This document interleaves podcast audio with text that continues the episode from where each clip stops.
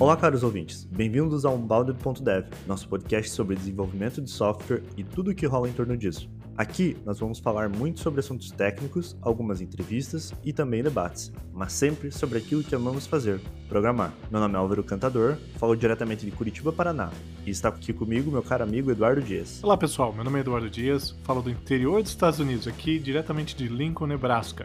Vocês encontram mais informações sobre a gente em nossos LinkedIns, links no post. Em todo episódio nós temos os recadinhos da paróquia e gostaríamos de lembrar a todos que estamos na, em várias plataformas de podcasts incluindo o Spotify, o iTunes, que é o Apple Podcast, temos também o Google Podcast e também no YouTube, que não é uma plataforma de podcast em si, mas estamos lá, marcando presença. Então se inscreva nesses canais, nesses dispositivos, nesses aplicativos, para receber os nossos episódios assim que saírem. Também não se esqueça de mandar um feedback para a gente, tanto pelo site, pelo LinkedIn ou também pelo e-mail team.unbounded.dev.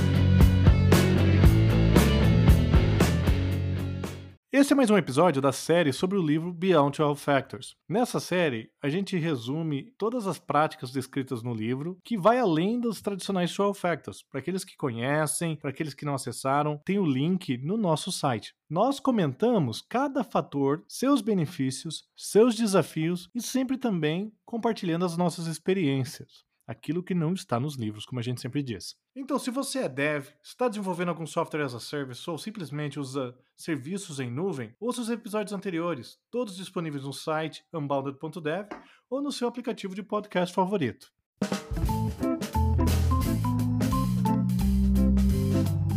Você já se perdeu no maranhado de logs? Você escreveu no log para debugar mais na produção? Nada? Sistemas distribuídos. Onde estão os logs? É algo que você sonha em ter, mas não tem? Se você respondeu sim para qualquer uma dessas perguntas, vem com a gente. É mais um podcast aí, a gente salvando algumas vidas dos desenvolvedores perdidos em seus milhões de logs.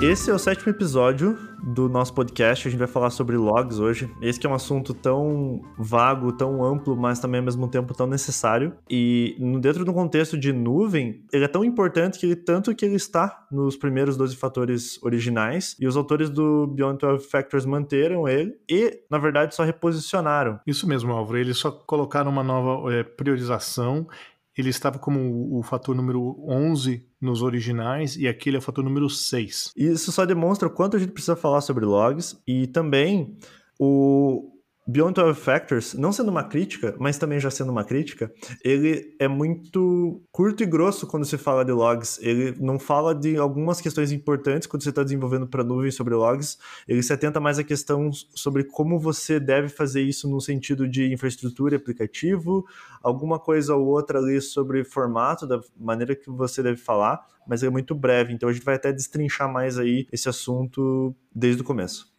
E o que é legal, né, Álvaro? Porque aí a gente pode ter um podcast, né? A gente pode falar sobre o assunto, a gente pode ter, né, algo que não está no livro, como a gente sempre fala nos nossos episódios.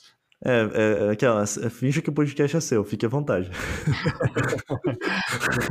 então, começando o podcast, vamos falar sobre logs. Primeira coisa que vem sobre logs é armazenamento. Muita gente comum, né, nos aplicativos, principalmente nos aplicativos empresariais, os cuidados de mandar, de salvar o log, de garantir que você está salvando o log num, num arquivo certo. Tem frameworks, aplica é, servidores de aplicativos ou é, servidores web, né, o Apache, que gravam logs em arquivos. Isso pode impactar diretamente o, os seus recursos. Então, a gente tem aqui na nossa pauta, até estava estruturado, né, Álvaro, a questão de não armazenar localmente, que é falando sobre a questão de que o aplicativo não deve, em forma alguma, se preocupar em rotear e armazenar os logs. O ponto sobre isso é a complexidade que você adiciona escrevendo uma estrutura de logs no seu app para você poder ter esse, esse tipo de monitoramento, vamos colocar dessa forma. Por exemplo, se você escrevendo em disco, tem depende do nível de abstração do framework que você trata está utilizando, mas você tem que saber qual é a formatação, às vezes, de arquivo que você está usando, qual o Unicode que você está, qual o char-C. E às vezes você tem que, hoje em dia, ambientes né, que são tão efêmeros, você tem máquinas aí que não ficam às vezes dois, três dias só e depois cai o pod. Você não pode salvar isso em arquivo, você tem que mandar tudo pro standard output e alguma ferramenta terceira depois vai cuidar. Até porque, se você tiver algum bug escrevendo no arquivo, na sua biblioteca, ele vai derrubar a tua aplicação inteira. E derrubar a aplicação inteira por causa de logs é um pouquinho feio, assim, é um pouquinho chato. Exatamente, né? O impacto que você, se você controlar, além de você ter mais responsabilidade, seu aplicativo acaba tendo mais responsabilidade. Só pelo fato de ter né, múltiplas responsabilidades já é um problema. E com isso, o impacto não só nos recursos, né, como a gente falou do disco, a computação que você pode ter no processamento e tudo, a dependência que você fica às vezes dos recursos que você utiliza. Salvou no disco, que nem você falou, né, Álvaro? Salvou no disco, o disco encheu, ficou cheio, o teu sistema caiu porque o log encheu o disco. Olha que beleza. Isso até é um pouco irônico, porque no Hiroko eu lembro que quando começou lá, sei lá, em 2013, não quando começou, mas 2013 mais ou menos, eu usava Rails bastante e tinha o jeito que o Rails salvava logs em arquivos mesmo direto. E eu vi até no blog do Akiton Rails sobre isso que tinha que você tinha que fazer o controle dos logs para a tua máquina não morrer de starvation, né? De consumir todo o disco e derrubar o teu servidor porque tem muito arquivo de log e ele não consegue escrever mais no arquivo. Daí você fazia uma rotação lá, tipo, seis dias de log, cada arquivo num dia e no máximo 200 mega. Mas isso não era prático, porque você tinha que ler num direto, você tinha que, sei lá, usar um VI, alguma coisa, um cast no, no arquivo, para você ver o que estava sendo escrito lá. E mesmo assim também é, era totalmente imprático, porque se você tinha mais de um nó, você não sabia para onde o request ia, era impossível de ler. Mas você tinha que ter esse controle mesmo assim. Ainda mais que você só tinha seis dias, né? Que beleza, né? O problema aconteceu semana passada, danou-se. e é irônico, como eu falei no Hiroko, né, cara? Quem escreveu os, os originais Top Factors, então. Oh, era... é, isso é importante, gente. Olha só. O Hiroko foi quem contribuiu para a construção dos 12 fatores originais. Estamos aqui dando ele como um exemplo bom. Mas então, quando a gente fala disso, ah, bacana, Eduardo, bacana, Álvaro, você falou vocês falaram para mim que eu não posso utilizar o disco. É, não é uma prática muito boa, por, pela responsabilidade, pelos recursos utilizados, pela questão de, do, do ambiente efêmero que o Álvaro comentou, né? Você está utilizando, por exemplo, você está desenvolvendo um microserviços com Docker, você pode sair de uma instância para 100 instâncias num estalar de dedos, em segundos. E com isso, onde ficam seus logs? É, cada arquivo vai ter um conteúdo, toda essa distribuição. Como que você lê o log de 100 instâncias? Então é muito complicado. Por isso que é importante você tirar essa responsabilidade do aplicativo de agregar, de armazenar e de rotear. Passar isso como uma, um requisito não funcional e delegar isso para um serviço ou para um produto. Existem muitos produtos e serviços que podem te ajudar. É da mesma forma que você não testa banco de dados para ver se o banco está funcionando no sentido determinístico da coisa, sabe? Tipo, não no sentido de integração, mas para ver se o banco está lá ou não. É, acho que o Logs agora também já entra nessa nessa faixa, digamos assim, de confiabilidade de serviços dos princípios e projetos que eu já trabalhei, cara, tinha toda uma camada de teste para ver se logou do jeito certo, se não logou. Depois gente vai falar algumas questões sobre informação que foi pro log ou não, que isso é importante, mas no geral, assim, de contexto de como é que o log funciona, isso tem que ser delegado para um serviço à parte, então a aplicação não tem que se preocupar com isso não. Algumas ferramentas que o pessoal pode conhecer e que são bem famosas até, é o, o, o ELK, que é o Elasticsearch, Logstash e Kibana. É, são ferramentas gratuitas, são open source, tem versões comerciais, mas você pode tê-las gratuitamente, que permite que você faça o agregamento, que faça o armazenamento, né, e que faça também a, a consulta, que é muito importante. É, além dessas ferramentas, você pode ver serviços tais como o Sumologic, que está mencionado no próprio paper, o Splunk, que é uma, uma ferramenta empresarial, e Datadog. Nós, Álvaro é, e eu, na, no nosso projeto atual, nós utilizamos o Datadog e tem sido bastante útil para a gente no ambiente distribuído. E essa importância de você deixar na aplicação externa é tão simples e tão fácil e ele te traz tantos benefícios, por exemplo, lá com o Datadog, pesquisar um log em específico, uma string, por exemplo, rastrear um request ID, né? Você tem lá um request vindo de fora, bate no teu gateway, ele gera um ID para você acompanhar o tracing, batendo em todos os seus serviços e voltando com algum resultado. É tão simples você pesquisar por um request ID e retornar todos aonde apareceu os eventos, que usar às vezes um arquivo não vai te trazer todos esses benefícios assim, é, trazer bonitinho numa dashboard, dizer quanto tempo levou cada, qual foi o error code ou qual foi o response code, né, de cada um. E também outros outras features relacionadas a isso, pode pôr monitores com base nos seus logs, qual o erro que voltou e quando. Então, e são ótimos. Pelo menos a experiência do Datadog foi tá sendo excelente, assim. É interessante, porque serviços têm vários serviços equivalentes, né? Cada um tem uma feature diferente aqui, outra ali. Não é questão de que qual é o melhor, mas como o Álvaro comentou, a questão de você mudar a perspectiva de onde você está olhando o log, você está investigando, onde você tem que ser mais proativo e transformar isso num reativo, mas de uma forma inteligente, né? Onde você pode ter alertas, onde você pode ter monitores para fazer o trabalho de análise para você, isso é muito importante. Então é é onde você tira proveito das ferramentas e serviços.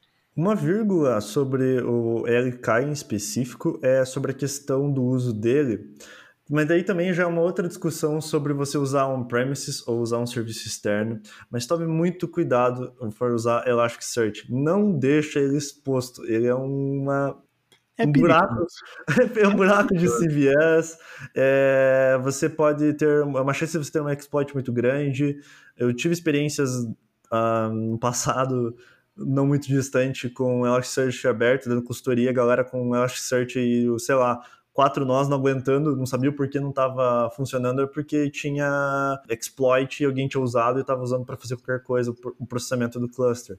Então é muito bom utilizar, tomem cuidado utilizando, como qualquer coisa on-premise que você for fazer, mesmo na nuvem, tome cuidado nessas questões aí de segurança, VPC e tudo mais. Saindo um pouco do tópico aqui do, de logs, mas eu acho que é muito importante, como você está falando, Álvaro, é, tanto serve para o Elastic, Elasticsearch, para MongoDB, é, quando você utilizar um produto assim gratuito, né, open source, e colocar no seu, na sua infraestrutura, não utilize as configurações padrões. Elas provavelmente são muito abertas na questão de segurança. Então, se você for lá pôr o seu Elasticsearch do jeito que ele vem do tutorial de Getting Started lá de como começar, vai provavelmente estar aberto para o mundo inteiro, tá? Toma cuidado, tá? Põe um pouquinho de segurança na frente disso. Para quem é interessado no impacto disso e como dá para rastrear esses aplicativos, esses serviços que estão disponíveis na web de maneira default. Tem um site chamado Shodan.io, é muito utilizado pela academia e também por pesquisadores de exploits e hackers também, eu acho. E lá você consegue pesquisar por aplicações que estão disponíveis na internet inteira, que estão abertas ou que estão com alguma vulnerabilidade. Ele faz até já um report com o CVE certinho que está disponível para aquela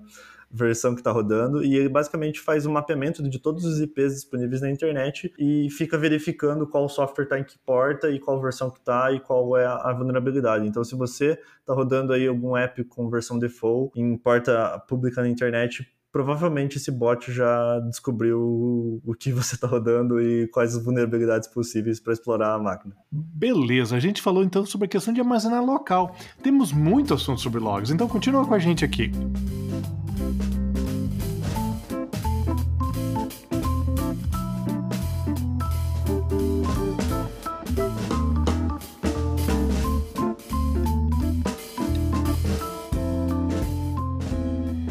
Outro assunto muito importante sobre logs é o formato.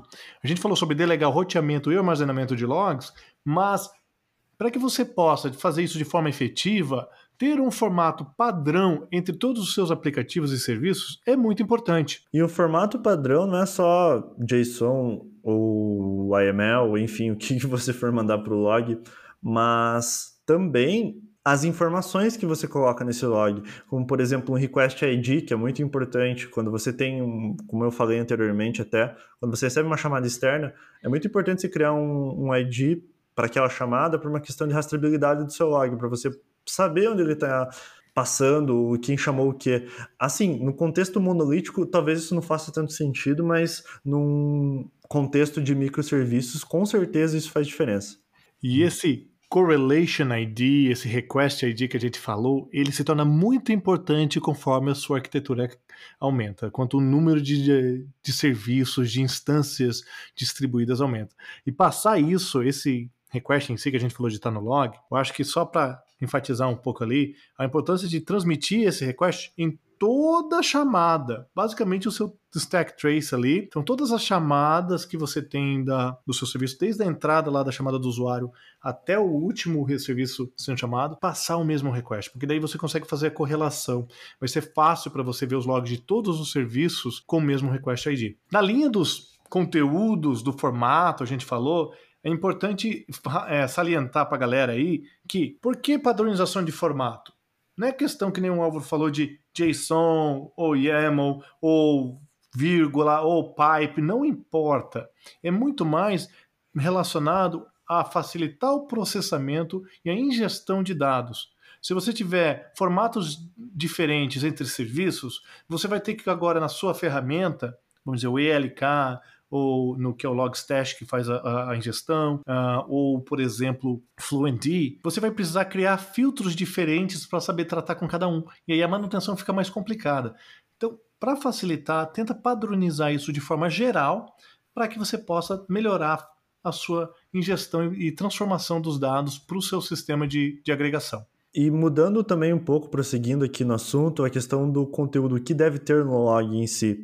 Como a gente falou do Correlation ID, Existem outras informações que são muito interessantes de você ter automaticamente já, sem você precisar passar um objeto de referência, por exemplo, como um timestamp. Toda vez que você logar, já gerar automaticamente um timestamp para dizer que ele passou naquele exato momento. No livro até ele fala sobre que logs devem ser tratados como event streams, ou seja, logs eles têm uma sequência temporal. Você sabe o que aconteceu sequencialmente e eles são reproduzíveis. Você consegue dar um replay naquilo. E também é importante adicionar o, o, quem está chamando, tanto o serviço quanto o usuário. O, o, quando eu falo usuário, não é para você pôr lá o e-mail do cara, tá? É para pôr lá o user ID.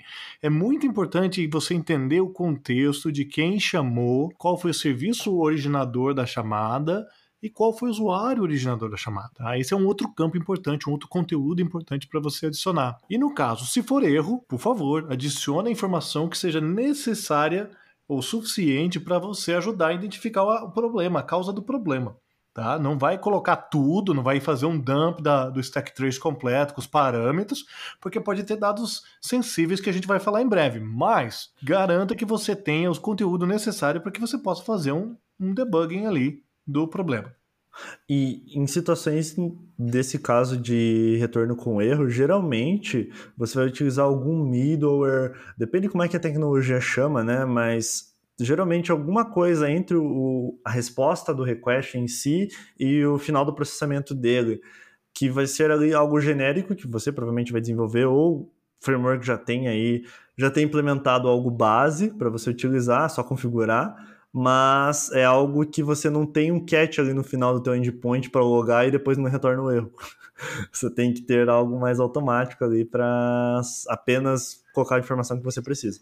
É, isso é interessante, porque o uso de middlewares pode te ajudar muito. Então não tenta escrever toda essa estrutura de formatação por serviço direto no aplicativo, tá? Então, se você tem um framework, hoje a maioria dos frameworks modernos permite você utilizar middlewares para fazer isso, vai lá, cria um middleware para fazer o error handling, para cuspir o erro lá na, no, no, log bonitinho, para fazer o request, o log do request, você consegue fazer isso de uma forma muito fácil com o middleware. Isso tudo você pode criar uma forma abstrata que você pode reutilizar em todos os seus serviços. Então, por favor, não faça um para cada serviço, tá? Vai te dar trabalho.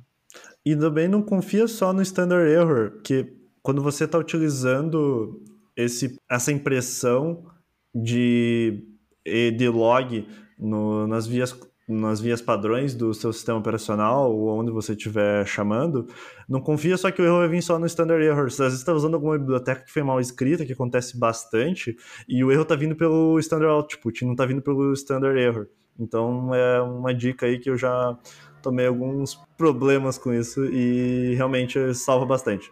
Vocês precisavam ver a cara que o Álvaro fez agora de dor, de tipo, de lembrar das, das dores de ter que lidar com isso. Foi, foi incrível. Cara, em Node especificamente, como a, a, a comunidade assim não querendo tecer críticas, mas como é algo muito aberto, tem muita biblioteca de tudo que é jeito, error handling é uma festa. Então você tem que tomar muito cuidado com a biblioteca que você está utilizando, que pode vir de qualquer jeito, cara. Você tem que vir, tipo, ela tá jogando basquete, mas pode vir uma bigorna para você jogar de volta na cesta. Então toma cuidado. É, um pacote do NPM, né? É, sempre tem. Como que é? Um, é, a cada dois segundos existe um novo pacote do NPM. Então, é realmente a qualidade é, é, é questionável. Você tem que tomar muito cuidado com a biblioteca de login que você está utilizando. Veja o footprint que ela vai causar, que nem a gente falou dos recursos. Não é só questão de disco, mas, por exemplo, se a biblioteca que você estiver utilizando tiver um impacto muito grande em memória e computação, são recursos muito caros que você está utilizando, ainda mais em ambientes de nuvem, que você tem computação convencional, computadores comuns, vamos dizer assim, nada mágico, não é um servidor super poderoso. Então cada recurso conta muito.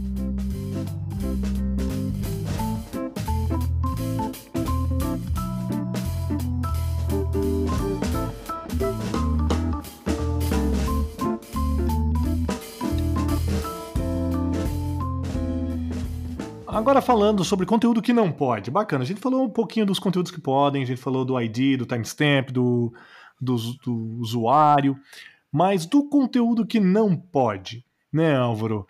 É muito interessante a gente falar sobre algumas coisas aqui que todo mundo provavelmente já fez um dia. Colocar dados sensíveis no log. É até ano passado, final do ano passado, começo desse ano aí, para não deixar, é, não datar o programa, estamos falando de 2020 e 2019, teve uma série de vazamentos ou de reportes de empresas grandes, Twitter, Facebook, nessa galera assim de tech company, logando senha, logando informação identificável, né, os famosos PII, o Personal Identifiable Information, que aqui no Brasil ainda, eu, antes de trabalhar com os Estados Unidos, eu nunca tinha ouvido falar. Primeira vez quando eu fui trabalhar lá. O famoso algo... PII. Exatamente. E algo que virou pauta nos últimos meses de brecha de erro de desenvolvedores e que algo você tem que tomar cuidado, não colocar informações sensíveis. Ainda mais com essas leis novas aí chegando sobre controle de dados, é bem importante que você não vaze eles pela sua aplicação inteira e depois não consiga limpar, ou enfim, até às vezes o pior acontece se alguém invadir os teus logs. É, e PII, PII, um termo em inglês, Personal Identifiable Information, que nem o Álvaro comentou, é tudo aquilo que pode identificar um indivíduo. Então isso pode ser desde dados mais explícitos como o CPF e o RG, até dados que podem ser triangulados. Então, por exemplo, um e-mail, um nome, uma data de aniversário, né, uma data de nascimento, no caso, e um, um endereço. Tudo isso triangulado pode ser considerado um PII. Então, para você ter uma ideia, aqui nos Estados Unidos, o uso de, do CEP, né, do endereço, do código postal, que é o zip code, com mais o nome e o data de nascimento da pessoa, é considerado, dá para triangular muito Ainda assim, dá para reduzir muito o número de, poten de opções de pessoas. Então você consegue ter duas, três é, possíveis candidatos dentro de com o mesmo nome data de nascimento no mesmo zip code. Então é muito fácil você triangular. Então, cuidado com o que você considera PII. Até no Brasil mesmo, se você tem um CPF ou se você criou um CNPJ, quase todos os seus dados estão expostos na internet. Se você botar o nome CPF ali, você puxa a ficha inteira da pessoa. Então, se você tem algum tipo de aplicação sensível ou tem uma aplicação normal, mas que você não queira expor os dados dos seus clientes, é importante que qualquer coisinha é muito fácil triangular, então tome muito cuidado com o que vai no log e o que não vai. E outra coisa que é muito, é muito importante aqui, que não precisaríamos ter que falar, né, mas não ponha senha no log, por favor, senão vai dar chabu. Eu, a, gente, a gente vai fazer uma vinheta, Álvaro. A gente tem que fazer uma vinheta. Tem que... Gente, por favor, alguém aí, músico aí que tá ouvindo a gente, por favor, mande uma musiquinha de fundo que a gente vai fazer a vinheta do Vai Dar Chabu aqui no nosso podcast. E até, na verdade, fala de senha, fala zoando, mas que nem do Facebook, realmente, tipo, os caras estavam. Não sei se foi no Facebook foi no Twitter, mas os caras estavam dando log de senha, cara. Então, tipo. Pode acontecer nas melhores famílias, nas piores, com frequência. Toma cuidado. Bacana. E sobre o desenvolvimento local? Como que eu trato os logs? A gente falou de tratar os logs no ambiente de produção, nos servidores, no seu ambiente distribuído, bacana, legal, com as ferramentas. Mas e quando você estiver desenvolvendo? Vou ter que consumir logs daquela maneira crua também? Não, não precisa. Né? Você pode muito bem gravar os logs da mesma forma, utilizar os logs mandando para o STD out, que é o standard out ou standard error, e usar uma ferramenta para capturar. Da mesma forma que você faz no seu ambiente de QA, no seu ambiente de produção, né? É importante você tratar o seu ambiente local da mesma forma. Isso a gente vai falar no outro tópico que é sobre o, o fator de paridade de ambientes, ou environment parity. A gente vai falar sobre isso, mas neste caso, ele pode ajudar muito com o DevX, que é o Developer Experience, como a, a usabilidade para o seu desenvolvedor que é a questão dele poder abrir um, uma ferramenta como o Elasticsearch ou um Greylog, que é uma outra ferramenta que a gente vai pôr o link no site também, que é mais leve para rodar local, que pode consumir e que pode agregar e permitir o desenvolvedor pesquisar o log ali numa interface mais amigável.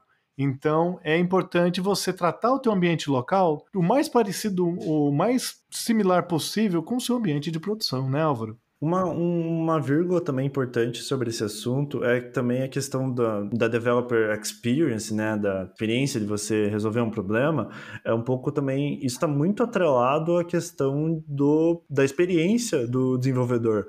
Por exemplo, você pode usar algumas ferramentas que te facilitam muito você investigar um log. Você, por exemplo, no Docker Compose Logs lá, você vai listar os logs inteiros de uma, numa instância que você está executando e você quer ver os logs. Você pode simplesmente pegar, copiar e colar no arquivo e vai dar um trabalho gigantesco. Mas se você souber as ferramentas que te ajudam a fazer essa busca, por exemplo, usar um grep, usar um less do Unix, é, para busca textual, esse tipo de recurso de saber mesmo utilizar um terminal bem ajuda muito na experiência de você, enfim, resolver um problema. E isso, na verdade, como tem muitas vezes desenvolvedor entrando novo na equipe e que às vezes não sabe esse jeito de você pesquisar um log e identificar um problema, é importante até que você tenha em mente quando você for treinar alguém essas maneiras de você otimizar a produtividade da pessoa. Pelo menos, tipo, na experiência que eu tenho, assim. Exatamente. É pesquisar log é sempre uma dor de cabeça se você não tiver a ferramenta certa, né, Álvaro? É quase uma arte. Magia negra.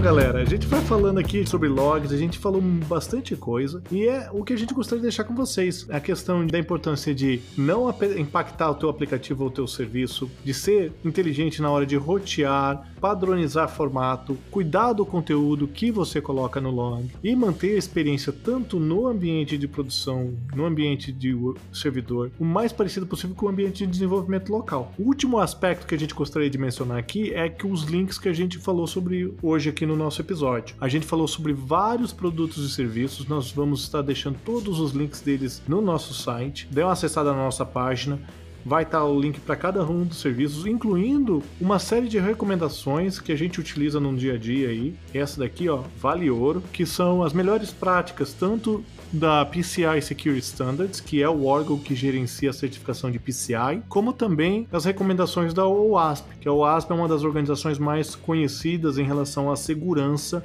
hoje no mundo. Perfeito. Então eu queria fazer aqui o, o call to action, o mesmo do episódio passado, a nossa corrente da maldição ou da, da glória. Divulguem o nosso podcast para seus amigos desenvolvedores. A gente estabeleceu que da última vez, se você divulgar para 10 amigos desenvolvedores o, nosso podcast, você vai salvar uma sexta-feira de deploy sua. Então ajuda bastante você compartilhando. Ou a gente já fez o, a nossa página do Facebook quiser acompanhar os episódios novos, vão sempre sair por lá. E agora também estamos no Twitter. E se você foi salvo por causa do nosso podcast, se você não teve que trabalhar no final de semana por causa do nosso podcast, também manda uma mensagem pra gente. A gente vai adorar mencionar sobre este, este fato aqui. A corrente está acontecendo, é verdadeira. E você pode mandar mensagem pra gente nos nossos LinkedIns, que também vão estar listados no post, ou também no nosso e-mail, que é o team.unbounded.dev. Beleza, pessoal. Obrigado por ter estar tá com a gente mais uma vez. Obrigado, Álvaro, por mais um, uma sessão aqui. E vamos em frente. Obrigado, galera. Obrigado também, Eduardo, pelo, por esse episódio. E nos vemos na próxima. Até mais. Tchau.